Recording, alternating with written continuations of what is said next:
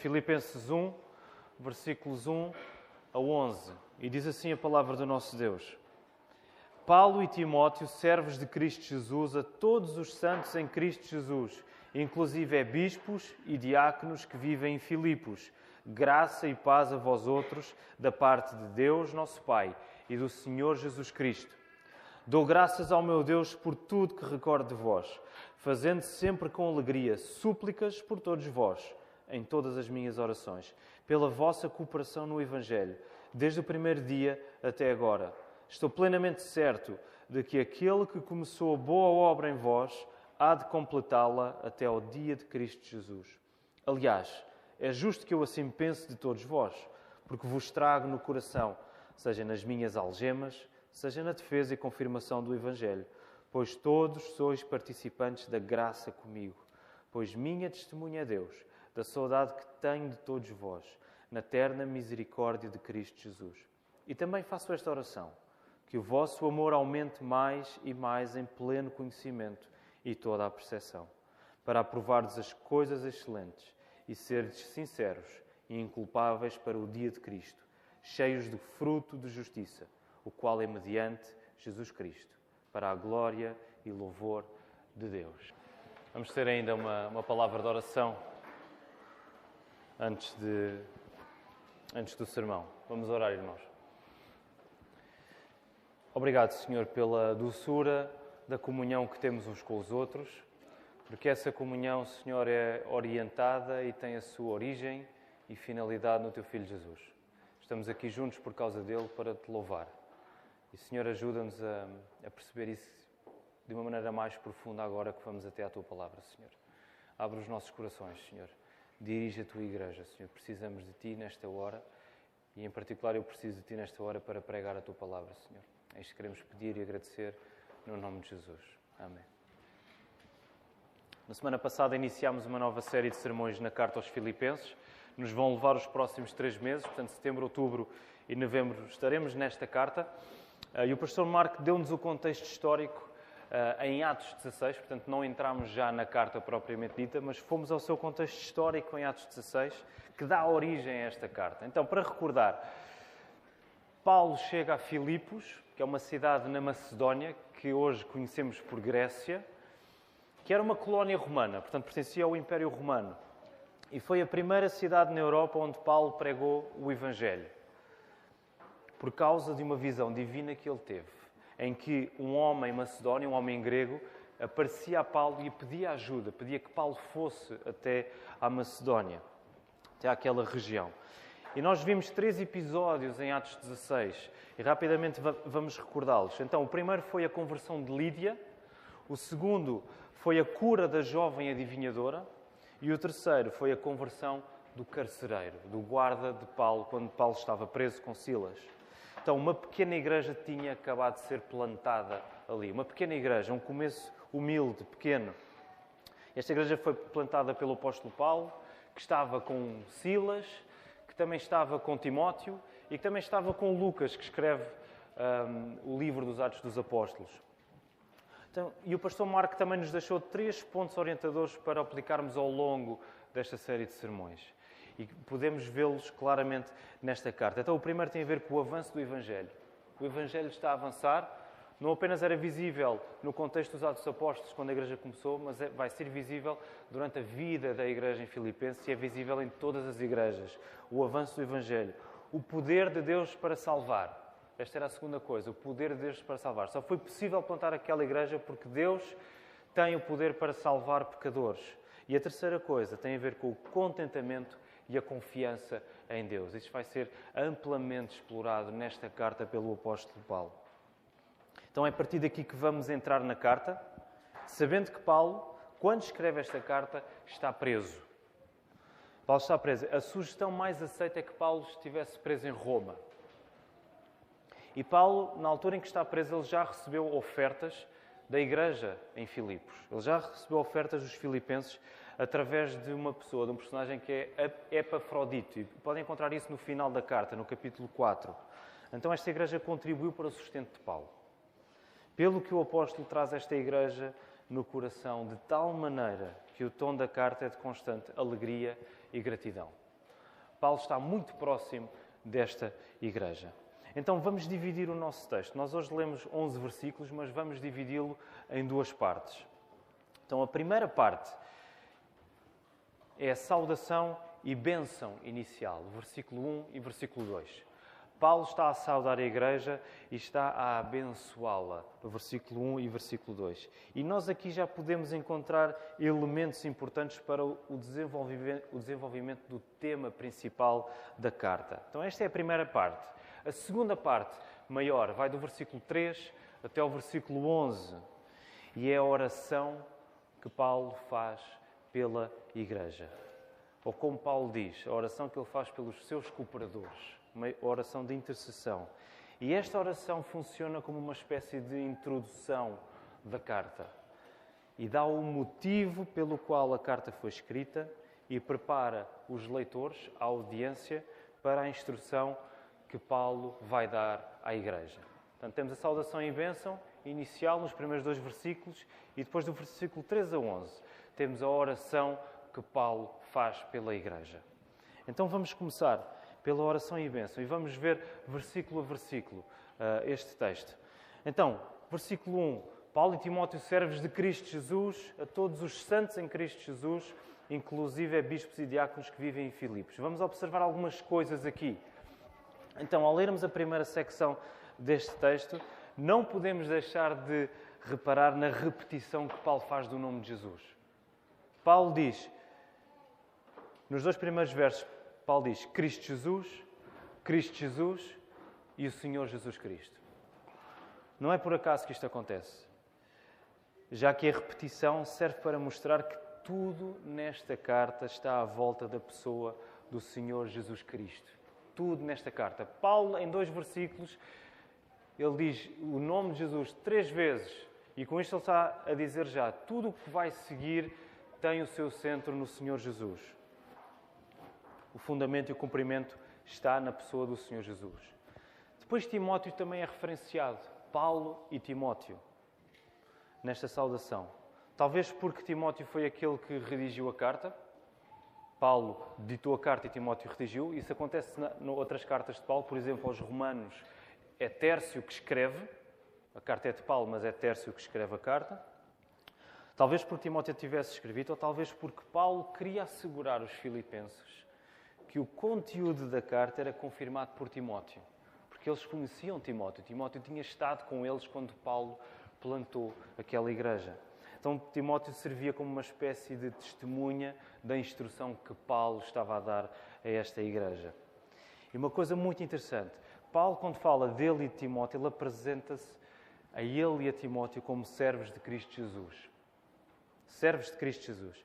E é muito interessante notar que nesta carta Paulo não destaca a sua qualidade de apóstolo. Se nós formos ler todas as outras cartas, Paulo apresenta-se Paulo, apóstolo do Senhor Jesus Cristo. Nesta ele não faz isso. Ele antes evidencia a sua condição de servo de Cristo. O seu objetivo, o objetivo de Paulo é mostrar que, uma vez que Jesus, que é Deus e é Senhor, tomou a forma de servo, isto vai ser um assunto muito importante na carta, que vai ser desenvolvido mais à frente no capítulo 2. Se Jesus, que é Deus e Senhor, tomou a forma de servo, a posição de Paulo e de Timóteo não pode ser outra senão a de servos. Se Cristo é Senhor, então eles são servos de Cristo. E aqui a palavra servo significa mesmo que eles são escravos, eles pertencem a Cristo. Eles, eles estavam sujeitos à vontade do seu Senhor. Não há como fugir desta condição. O facto de Paulo evidenciar que é servo vai funcionar como uh, introdução àquilo que Paulo também vai querer explicar aos filipenses durante a carta. Que aquilo que eles verdadeiramente são encontra-se fundado no facto de Cristo ser o centro e deles pertencerem a Cristo. Parece um pormenor, mas é significativo o uso desta palavra. Ela vai iluminar a instrução que a carta dará para que a Igreja viva um, em união e amor, mostrando semelhança com Cristo, serviço humilde e um louvor centrado em Jesus como o Senhor.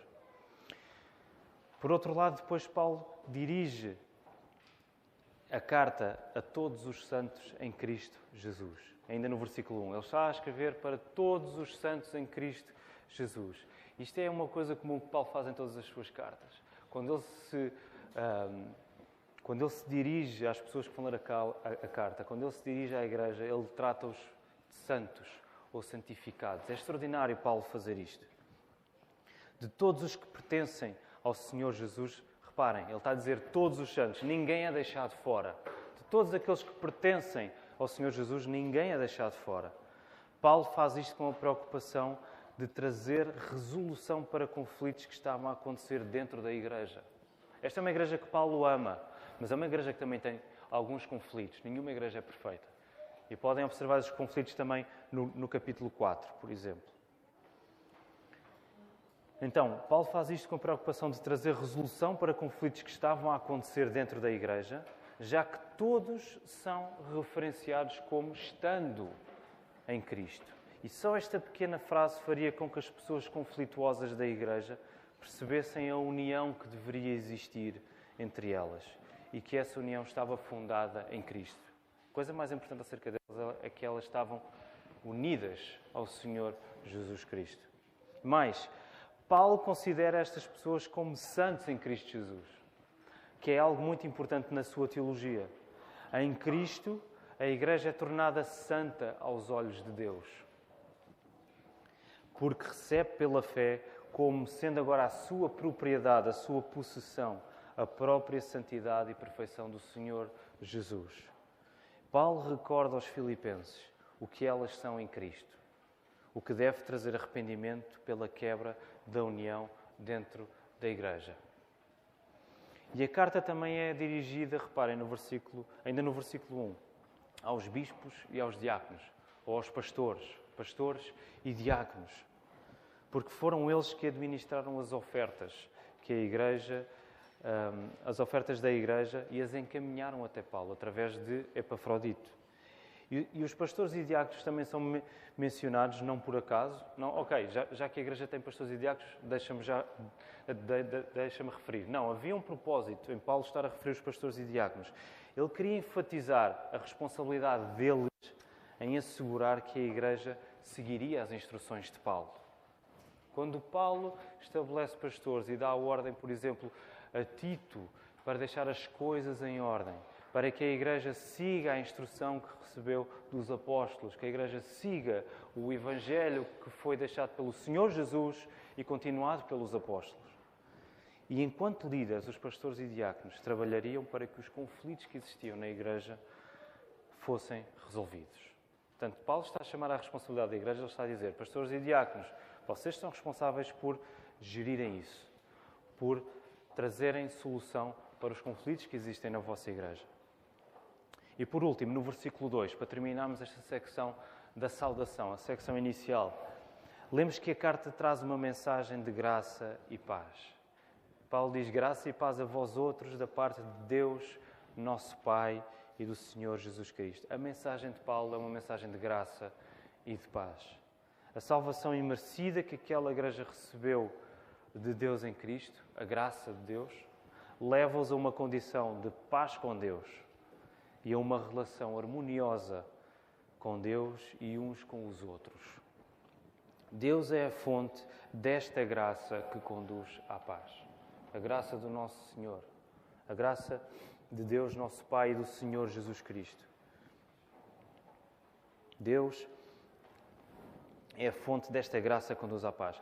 Estas duas palavras, graça e paz, vêm como bênção para a Igreja mas também vem com uma subtil demonstração. E essa demonstração vai ser desenvolvida mais à frente. Lembrando os filipenses que a igreja devia viver na paz que vem pela graça de Deus. A mensagem do apóstolo Paulo é uma mensagem de graça e paz. Os filipenses deviam viver nessa paz. A única maneira de viver nesta união que Paulo recomenda é mantendo os olhos em Jesus. Daí que vale a pena reforçar voltar a reforçar esta repetição do nome de Cristo por três vezes, só na saudação. Não há volta a dar. Cristo é o centro de tudo. Ele é o iniciador e o sustentador da comunhão da sua igreja. Cristo é o centro de tudo aquilo que nós vamos ver nesta carta. Então, esta é a primeira parte deste texto. A segunda parte, a partir do versículo 3, a oração pela Igreja. Então, como nós já vimos, esta oração de gratidão e de intercessão pela Igreja, ela funciona como uma introdução da carta. Apresenta o motivo para a escrita da carta e prepara a audiência para a instrução que Paulo vai dar. Mas não devemos pensar que esta secção funciona apenas como um instrumento hum, frio, um instrumento de retórica ou de auxílio para a estrutura da carta. O coração de Paulo está todo derramado nesta oração. O coração de Paulo está todo derramado nesta oração. E os filipenses sabem que Paulo sente tudo aquilo que ele está a orar por eles. Não é apenas um instrumento para organizar a carta, mas o coração de Paulo está ali. Eles sabem que Paulo sente tudo aquilo que está a orar pela igreja em Filipos. Então, a partir do versículo 3, nós começamos a ler esta oração. Paulo dá graças a Deus por tudo o que recorda deles. Esta carta tem de ser lida como um grande obrigado. Quando nós vamos ler a carta aos Filipenses, temos de perceber que estamos a ler um grande obrigado do apóstolo Paulo. E esta palavra de agradecimento está diretamente relacionada com o final da carta, onde Paulo confirma que recebeu as ofertas de sustento da igreja. Lá no capítulo 4, versículo 18, Paulo diz assim: Recebi tudo e tenho abundância, estou suprido, desde que Epafrodite me passou às mãos o que me veio da vossa parte, como aroma suave, como sacrifício aceitável e aprazível a Deus. Paulo está a agradecer por isto. Mas mais do, do que reconhecer o esforço da Igreja, Paulo liga a sua gratidão à experiência pessoal que ele tem com a graça de Deus. Ele agradece ao seu Deus. Dou graças ao meu Deus. A verdadeira gratidão que vem do Espírito Santo encontra a sua fonte e o seu propósito somente em Deus. Ele sabia que, em primeiro lugar, devia estar grato à graça de Deus. Só por causa disso é que a igreja em Filipos foi capaz de sustentar o apóstolo Paulo na prisão. A gratidão do apóstolo Paulo é dirigida pela sua relação profunda e íntima com a graça de Deus na sua vida. E no versículo 4, fazendo sempre com alegria súplicas por todos vós em todas as minhas orações. Há uma sequência muito bonita na maneira como Paulo desenvolve esta frase. Reparem, a memória dos seus amigos, a memória que Paulo tem dos seus amigos naquela igreja, leva-o imediatamente a suplicar por eles e pelas suas necessidades. Fazendo sempre com alegria súplicas por todos vós. Estas petições que Paulo faz levam-no a agradecer a Deus por estes amigos. O agradecimento a Deus que Paulo tem inspira a sua alegria. E essa alegria redunda em louvor a Deus. É uma sequência muito bonita que Paulo está a estabelecer aqui. Esta gratidão constante de Paulo só é possível através de uma vida de oração constante.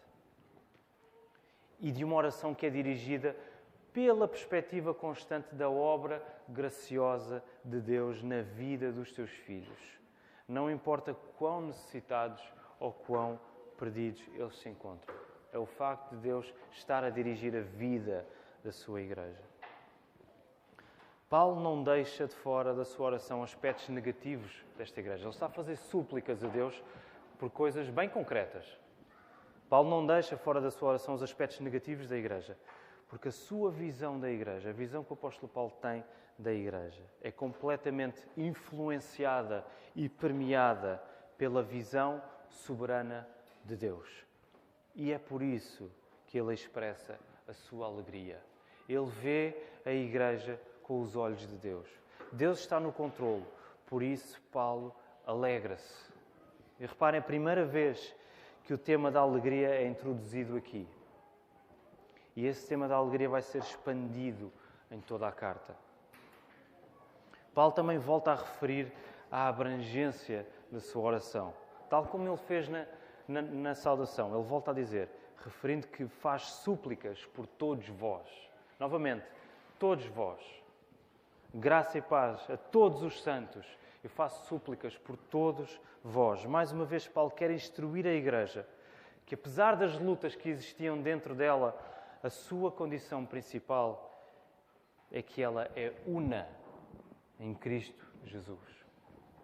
A perspectiva da oração leva Paulo a ver a igreja com os olhos de Deus. O povo de Deus como uma unidade inteira, indivisível e inquebrável em Cristo. Mesmo no meio das dificuldades e problemas que estavam a existir naquela igreja, ele olhava para a igreja e via a igreja como uma unidade que não podia ser dividida, nem podia ser quebrada, porque estava em Cristo Jesus. E a alegria de Paulo estava nisto. E Paulo agradece, pela, no versículo 5, pela cooperação que, que os filipenses tiveram no Evangelho, desde o primeiro dia até agora. A cooperação daquela igreja no Evangelho, desde o primeiro dia até agora, é a principal razão para a alegre gratidão de Paulo. E a palavra grega que aparece para cooperação, que Paulo usa aqui, é uma palavra bastante conhecida, koinonia. Muitos de vós provavelmente sabem o que é que significa koinonia. Significa uma relação bem próxima, uma ligação profunda entre partes, uma comunhão bem estreita, bem próxima. Esta era uma palavra que era utilizada na antiguidade para se referir, por exemplo, também a relações familiares ou relações de trabalho. Mas aqui o objetivo de Paulo é evidenciar uma associação bem próxima entre ele e os filipenses, como amigos que partilham uma fé comum no Evangelho. Há uma fé comum no Evangelho que une Paulo a esta igreja. E Paulo quer trazer esta comunhão, esta experiência de comunhão, de koinonia, à luz da vida de Cristo. Torna-se importante para Paulo referir que este envolvimento próximo dos filipenses no Evangelho, sobretudo porque desde o primeiro dia em que a palavra foi anunciada em Filipos, lá em Atos 16, desde esse dia, aquela igreja recebeu com fé e permaneceu firme e fiel. E também, além disso, trabalharam para a expansão da mensagem da salvação. A koinonia, o envolvimento dos filipenses com Paulo, era sustentado por Cristo através do Evangelho. E isso trazia ao coração de Paulo contentamento e constante gratidão a Deus. Era esta comunhão que Paulo sabia que existia entre ele e a igreja em Filipos, que lhe trazia a maior alegria que ele podia ter. E essa alegria era sustentada em Cristo. E por causa disso ele agradecia constantemente a Deus. E agora um versículo que muitos de nós conhecem e recitamos-lo trás para a frente e frente para trás. Versículo 6 estou plenamente certo de que aquele que começou boa obra em vós há de completá-la até o dia de Cristo Jesus. Este versículo é dos meus preferidos em toda a Bíblia. Vemos aqui o fundamento para que esta cooperação, esta comunhão espiritual da Igreja, esta koinonia, permaneça firme. É aqui o fundamento. É o poder de Deus. Paulo está certo de que esta parceria e esta comunhão que tem com a Igreja em Filipos é a boa obra de Deus.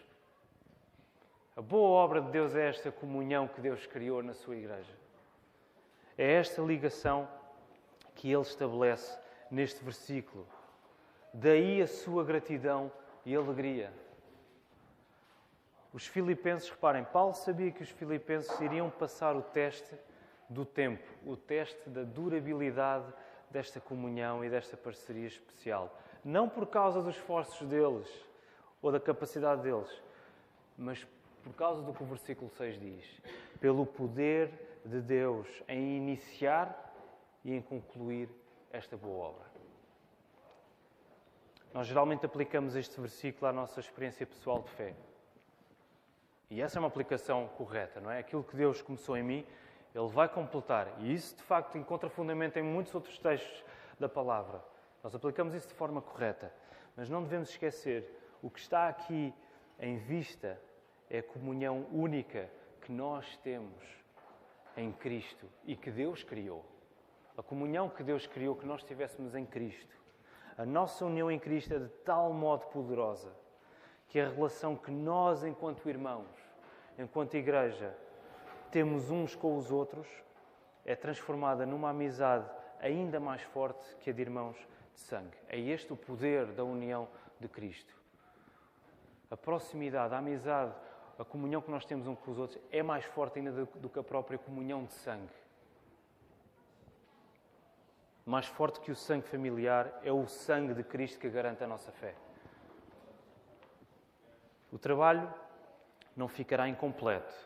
Deus iniciou esta obra e o trabalho não ficará incompleto porque está assegurado pelo poder de Deus até à sua consumação e perfeição quando Cristo voltar. É esta a certeza que Paulo tem. E é esta a confiança que Paulo está a dizer que a Igreja deve ter. O fundamento para que esta comunhão tenha sucesso é o poder de Deus, que iniciou e que vai completar. Versículo 7. Aliás, é justo que eu assim pense de todos vós, porque vos trago no coração, seja nas minhas algemas, Paulo estava preso, seja na defesa e confirmação do Evangelho, pois todos sois participantes da graça comigo. O fundamento desta parceria espiritual entre Paulo e a Igreja não é humana. O fundamento que une, aquilo que une a Igreja a Paulo, não vem dos homens, não é humana. É certo que houve um encontro entre por um lado, a habilidade de pregação de Paulo, houve um encontro disso, com a capacidade que os filipenses tinham em sustentarem, certo? Humanamente falando, houve um encontro disso. Mas o que originou e articulou estas coisas foi a graça de Deus. Por isso, Paulo diz que eles são participantes da graça com Ele. Paulo coloca a ênfase na graça de Deus. Eles são participantes com Ele da graça. Esta graça é vista quer naquilo que os filipenses dão, quer naquilo que os filipenses sofrem. Por um lado, naquilo que os filipenses dão, a sua generosidade para suprir as necessidades de Paulo na prisão é vista por Paulo como expressão da graça de Deus. Naquilo que eles dão, a capacidade de serem generosos para com Paulo, Paulo reconhece isso como graça de Deus. Por outro lado, naquilo que os filipenses sofrem, a cooperação deles na defesa do Evangelho é vista por Paulo como também expressão da graça de Deus. É por essa razão que Paulo diz que os traz no coração, quer seja nas suas algemas, quer na defesa e confirmação do Evangelho. Os filipenses associaram-se espiritualmente com Paulo, participando do sofrimento dele na medida em que supriram as necessidades dele na prisão. E eles fizeram isto, reparem, porque o coração deles estava unido a Cristo pela fé. E por isso o coração deles também estava unido com Paulo. Então eles são associados espiritualmente com Paulo, participando do sofrimento dele, quando eles suprem as necessidades de Paulo na prisão e também na medida em que a defesa do Evangelho trazia sofrimento, quer aos filipenses, quer a Paulo. Reparem, Paulo está a sofrer porque prega o Evangelho, ele está preso em Roma. Foi por ter pregado o Evangelho que ele está preso. O Evangelho levou Paulo para a prisão. E os filipenses, porque testemunhavam numa colónia romana. A cidade onde eles viviam pertencia ao Império Romano. E no Império Romano, o imperador era considerado como Deus. Proclamar outro Deus era estar em constante perigo de vida. Proclamar Cristo como Senhor e Salvador era rejeitar a ideia de que o imperador era Senhor e Salvador. Portanto, eles estavam a participar do sofrimento de Paulo também. E assim voltamos à saudação do apóstolo, onde ele se declara servo de Jesus, juntamente com Timóteo percebendo que as cadeias de Paulo, as algemas de Paulo, foram usadas soberanamente por Deus para libertar o poder do Evangelho. Como? Através desta comunhão que ele tem com os filipenses, desta cooperação da Igreja, demonstrada pela graça, em se associar ao sofrimento de Paulo. As algemas de Paulo foram usadas por Deus para que a Igreja se associasse a contribuir para o sustento de Paulo e para continuar a proclamar o Evangelho, a defender o Evangelho. Por isso é que Paulo usa, não usa inconscientemente a designação de servo, porque ele tem noção de que Deus usou as suas cadeias para libertar o poder do Evangelho. O poder demonstrado através do sofrimento vai se tornar também um tema crucial nesta carta. E é isso que Paulo depois vai explicar com o exemplo de Jesus. Que ele, sendo servo, humilhou-se e foi morto na cruz. E por causa disso foi glorificado. De modo que todo o joelho se vai dobrar para o adorar. Versículo 8: Pois minha testemunha é Deus, da saudade, da saudade que tenho de todos vós, na terna misericórdia de Cristo Jesus. Paulo invoca Deus como testemunha para deixar claro que o que o anima e fortalece é o amor que ele tem em Cristo por todos os cristãos naquela igreja. A saudade que ele tem na terna misericórdia de Cristo. A saudade do apóstolo Paulo por eles ultrapassa os limites humanos e encontra o seu verdadeiro significado em Cristo. É apenas na medida em que estamos firmados na terna misericórdia e no amor de Deus, no amor de Cristo, que podemos amar e alegrar-nos verdadeiramente na presença e na lembrança dos nossos irmãos. Nós alegramos-nos quando estamos juntos e nós alegramos quando nos lembramos uns dos outros, por exemplo, nas nossas orações porque nós estamos agarrados a este amor e a esta eterna misericórdia do Senhor Jesus. Mais uma vez, ninguém é excluído do coração de Paulo, porque nenhum cristão é excluído do coração de Cristo. Paulo não exclui ninguém, porque ele sabe que Cristo, daqueles que são seus, ele não exclui ninguém também. E também faço esta oração, versículo 9 que o vosso amor aumente mais e mais em pleno conhecimento e toda a percepção. Este amor que Paulo refere, que Paulo pede para a igreja, não é um amor estático que fica parado. É um amor que cresce continuamente. Não é algo que nós possuímos por nós mesmos, mas é algo que nós temos em Cristo. E por essa razão o amor aumenta. Porque ele vem de Cristo, ele não vem de nós.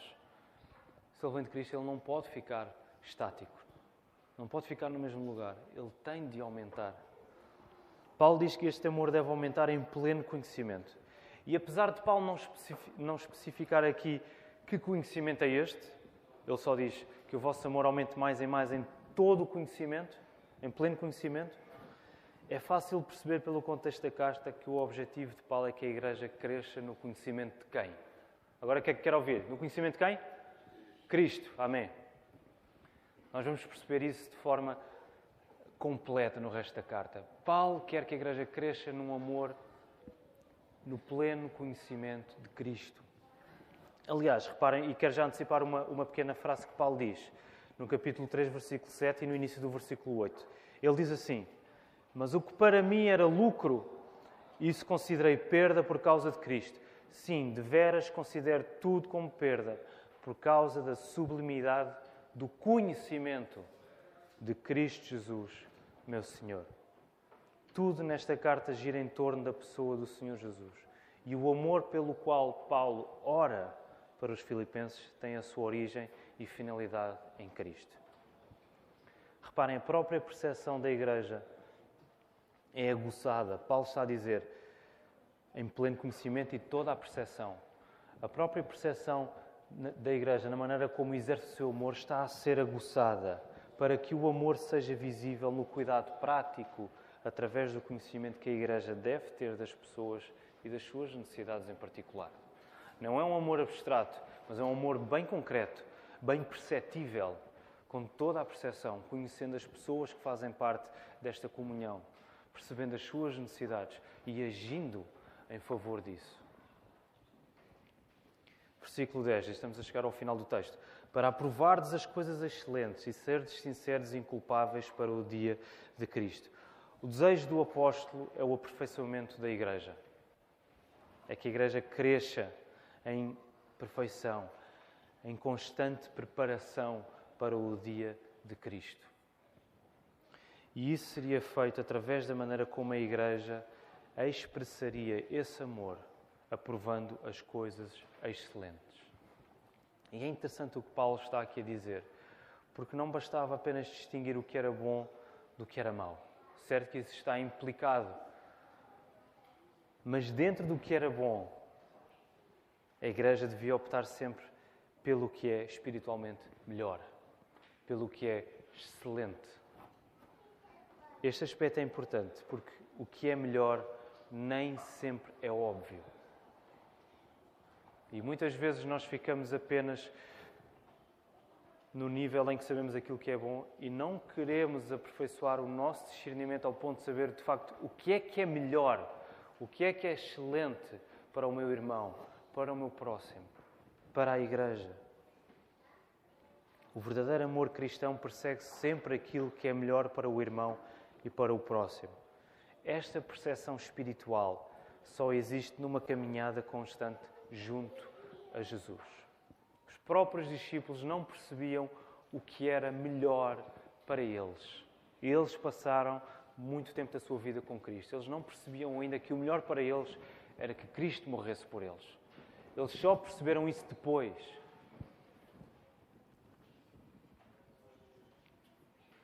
E é também por isso que a igreja precisa de ser igreja. Para que em comunidade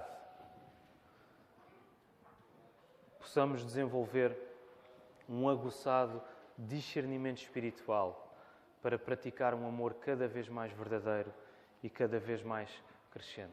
Só vamos conseguir ter esta percepção verdadeiramente espiritual se fizermos isto em comunidade, uns com os outros, caminhando uns com os outros.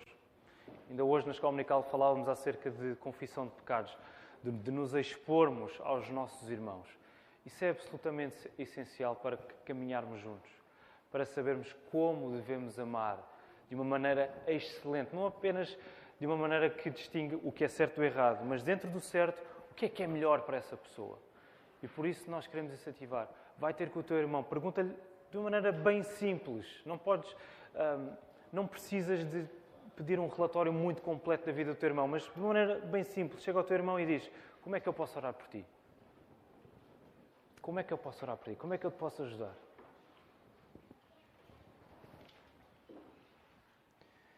E no versículo 11, Paulo termina: Cheios do fruto de justiça, o qual é mediante Jesus Cristo para a glória e louvor de Deus. Paulo termina a sua oração louvando a Deus a perspectiva da futura vinda de Cristo e da consequente glorificação da Igreja, assegura Paulo de tal maneira do sucesso da Igreja e anima-o de tal maneira que tudo resulta em louvor para Deus. Paulo está a ver a glorificação da Igreja. Porque o sofrimento de Cristo resultou na sua glorificação Paulo está seguro de que o mesmo acontecerá à Igreja que está unida ao Cristo glorificado.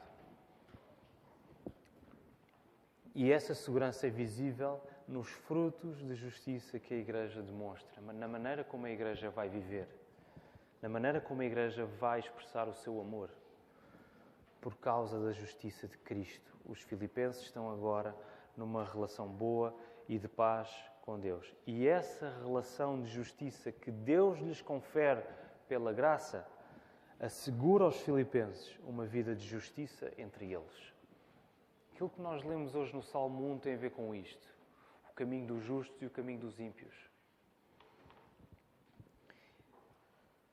E esta justiça entre eles ver-se-ia em amor que se entrega aos outros, tal como Cristo se entregou por eles.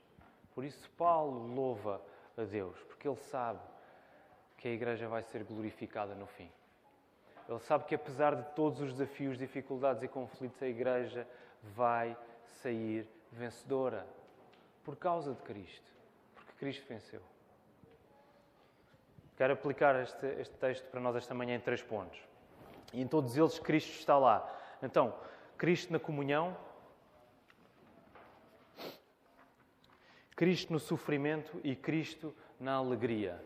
Cristo na comunhão, Cristo no sofrimento e Cristo na alegria. Então, primeiro, Cristo na comunhão. Jesus é a causa, o meio e o fim da nossa comunhão enquanto igreja. Jesus é o, é o início, é a causa, o meio e o fim da nossa comunhão. Começamos em Jesus, continuamos em Jesus e caminhamos para Jesus. Em Cristo, Deus iniciou esta boa obra e vai completá-la. Não será possível termos uma comunhão verdadeiramente espiritual se cada um de nós não depender de Jesus. Podem até existir bons momentos entre alguns de nós, pelo simples facto de partilharmos um gosto em comum por alguma coisa, mas isso será sempre um sabor leve e passageiro. A verdadeira união acontece quando a coisa mais saborosa para cada um de nós é o Senhor Jesus. Quando nós encontramos o nosso principal ponto de contacto no Senhor Jesus, é aí que nós vamos saborear verdadeiramente a comunhão que nós temos uns com os outros. Não somos uma igreja perfeita, aqui na Lapa, obviamente que não somos, porque até que Jesus regresse, nenhuma igreja local será perfeita. Mas somos uma igreja que quer caminhar para a perfeição. Queremos caminhar para uma comunhão espiritual que esteja presente nas nossas orações pelos irmãos, na alegria em estarmos juntos e, sobretudo, no prazer de louvarmos juntos ao Senhor. Não devemos cair na tentação de achar que a luta por esta comunhão deve ficar interrompida pelo facto de haver divergências e conflitos entre nós. Não devemos cair nesta tentação de suspender a luta pela comunhão pelo facto de reconhecermos que há lutas e há divergências. E temos de assumir que lutas e divergências têm existido por causa do nosso pecado. Temos de reconhecer isso, é parte do processo. É exatamente pelo facto de olharmos para Cristo que, no meio da desunião, vamos ser ajudados pelo Espírito Santo para lutarmos contra essa desunião. Se esta luta não, não tem existido em nós, se esta luta por algum motivo não tem sido abraçada por nós, enquanto igreja, individualmente, é porque de alguma maneira o nosso amor por Cristo tem estado apagado. Não temos confiado nele e não queremos depender dele. Mas há esperança para nós, irmãos, porque é o poder de Deus em Cristo que nos sustenta. Paulo reconhecia estas coisas na igreja em Filipos. E ele vivia cheio de esperança, de tal forma que ele rebenta de alegria estando preso. Há esperança, é o poder de Deus. Portanto, não desanimem. Se tens um conflito com o teu irmão aqui esta manhã, não penses na tua capacidade. Pensa que é o poder de Deus que vai permitir que isso seja resolvido. E confia, pede a Deus ajuda e vai ter com o teu irmão. Ora por ele. Cristo no sofrimento. Se Jesus é a nossa vida e o nosso maior prazer, então qualquer ponta de sofrimento nas nossas vidas vai ser encarada como uma, como uma oportunidade para dependermos e nos satisfazermos mais em Cristo. Se Jesus é a nossa vida, a nossa maior alegria, qualquer ponta de dificuldade vai servir como uma bela oportunidade para nós dependermos mais de Cristo, para nós nos alegrarmos mais em Cristo. Porquê? Porquê é que nós podemos afirmar isto? Porque a ressurreição de Jesus, a vitória de Jesus sobre a morte, a dor e o sofrimento, traz um sentido redentor às nossas piores circunstâncias. Onde só podíamos ver angústia e tristeza, agora vemos esperança e o poder de Deus a trabalhar nas nossas vidas que significa uma coisa. Significa que muitas vezes a, a prisão não se vai abrir. Paulo continua preso. Significa que muitas vezes as circunstâncias mais más não vão desaparecer. Pela graça de Deus, nós também oramos para que essas circunstâncias mudem. Mas significa que nessas circunstâncias é o poder de Deus que vai brilhar. E é a nossa alegria que vai estar sustentada nesse poder de Deus. Por isso, sofrimento sem sentido não tem lugar no nosso dicionário. Não há sofrimento sem sentido. Não há. E deixem-me perguntar bem diretamente aquilo que o pastor Marcos já fez a semana passada. Estás disposto a sofrer pelo Evangelho? Estamos nós dispostos a sofrer pelo Evangelho? Estamos nós dispostos a sofrer por nos afirmarmos cristãos? Graças a Deus não vivemos isto sozinho, isto so, sozinhos, mas suportamos-nos uns aos outros, orando uns pelos outros, encorajando-nos mutuamente. Esta comunhão também se vê na dificuldade que cada um de nós sente. Olha, eu senti dificuldade em afirmar-me cristão porque eu tive medo de sofrer por causa disso. Nós devemos partilhar isso enquanto igreja para nos encorajarmos. Se estivermos sozinhos, nós não vamos conseguir. Porquê? Porque a boa obra que Deus iniciou é essa comunhão, é essa maneira comunitária como nós temos de viver a nossa fé. Lembrem-se, é Deus quem começa e termina esse trabalho na nossa igreja, aqui na Lapa. É Deus quem começou e quem vai terminar esse trabalho. Também reconhecemos outro tipo de dores que nos assaltam, e eu sei que vários de nós aqui esta manhã passam por momentos bem complicados, e eu não quero minimizar nem a gravidade desses momentos, nem a dor que eles podem causar. Eu não quero minimizar isso. O meu objetivo, que acredito ser o objetivo de Paulo nesta carta, é trazer tudo isso, todas essas circunstâncias que vivemos, para a luz da vida de Cristo. A luz do Evangelho. É colocar isso debaixo da perspectiva bíblica de quem Cristo é e do que Cristo fez por nós. Só conseguirás encontrar algum sentido para o que estás a passar agora se o fizeres entregando isso a Jesus, indo até Ele em oração e suplicando por ajuda, porque só Jesus, só Jesus compreende 100% o que estás a viver. Só Jesus consegue compreender 100% o que tu estás a viver agora. Lembrem-se, Jesus, como homem, ele foi tão humano como nós somos hoje. Ele sentiu e passou por toda a dor que tu estás a passar e a sentir agora. E muito mais do que isso, infinitamente mais do que tu podes imaginar. Ele passou por tudo isso. Ele conhece-te e está pronto para te acolher e te aliviar. Dando-te a coisa mais importante que podes ter e que precisas ter: a sua própria presença, a presença do próprio Senhor Jesus na tua vida. A tua vida está um caos, está feita em cacos, Jesus é muito maior do que isso. Jesus é melhor do que tudo isso. Há a possibilidade da nossa vida permanecer um caos e ficar em cacos durante algum tempo. Jesus é muito maior do que isso. Jesus é eterno. Não quero trazer desânimo para ninguém, mas quero trazer o ânimo uh, correto. Devemos viver tudo, mesmo a, a mais pequena dificuldade até a maior à luz do que Cristo é nas nossas vidas. Em último lugar, Cristo na alegria. Já vimos Cristo na comunhão, Cristo no sofrimento e Cristo na alegria. Não é possível ficarmos indiferentes à solidez da alegria que Paulo mostra nesta carta, debaixo de circunstâncias dificílimas.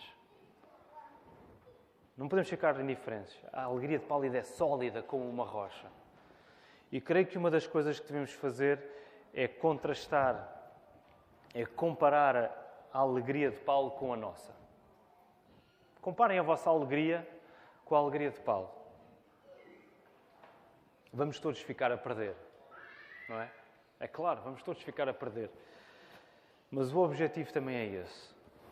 Se devemos crescer, devemos fazê-lo a olhar e imitar os exemplos sólidos de fé e confiança em Deus.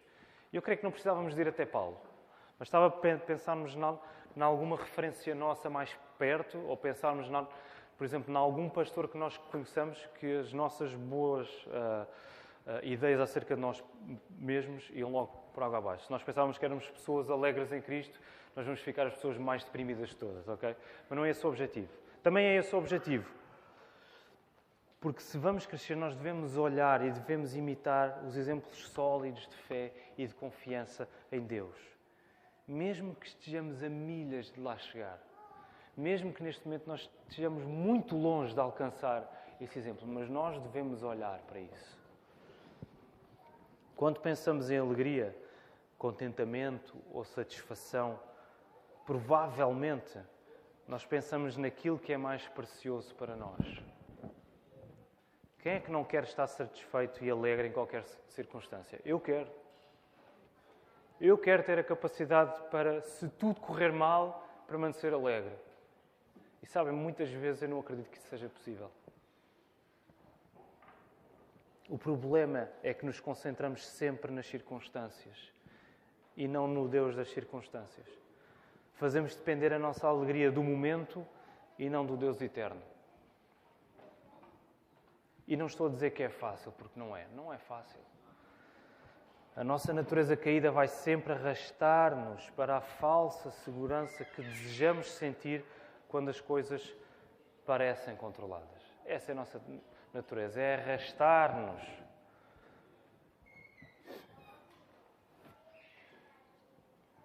Para a falsa segurança que desejamos ter quando as coisas parecem controladas. Essa é a nossa tendência. Mas se Cristo é o Senhor e nós somos os servos, quem controla é o Senhor e não os servos. Quem de facto controla é Cristo, não somos nós. Portanto, nós vamos entrar numa luta da qual não podemos ganhar, da qual não podemos sair vencedores. E isso é maravilhoso. Se Cristo é Senhor e nós somos servos, quem controla é o Senhor e não os servos. E isso é maravilhoso, porque este Senhor venceu a morte e voltará para restaurar todas as coisas. E agora, por causa disso, tudo o que nos acontece, acontece dentro do plano de Deus para o nosso bem, para o nosso aperfeiçoamento, para a nossa alegria em Cristo. A verdadeira alegria está inteiramente firmada e assegurada no poder do Senhor Jesus, que nos amou e se entregou por nós. Esta era a convicção de Paulo. Ele estava preso. Esta deve ser a nossa convicção esta manhã. Que o Senhor nos ajude.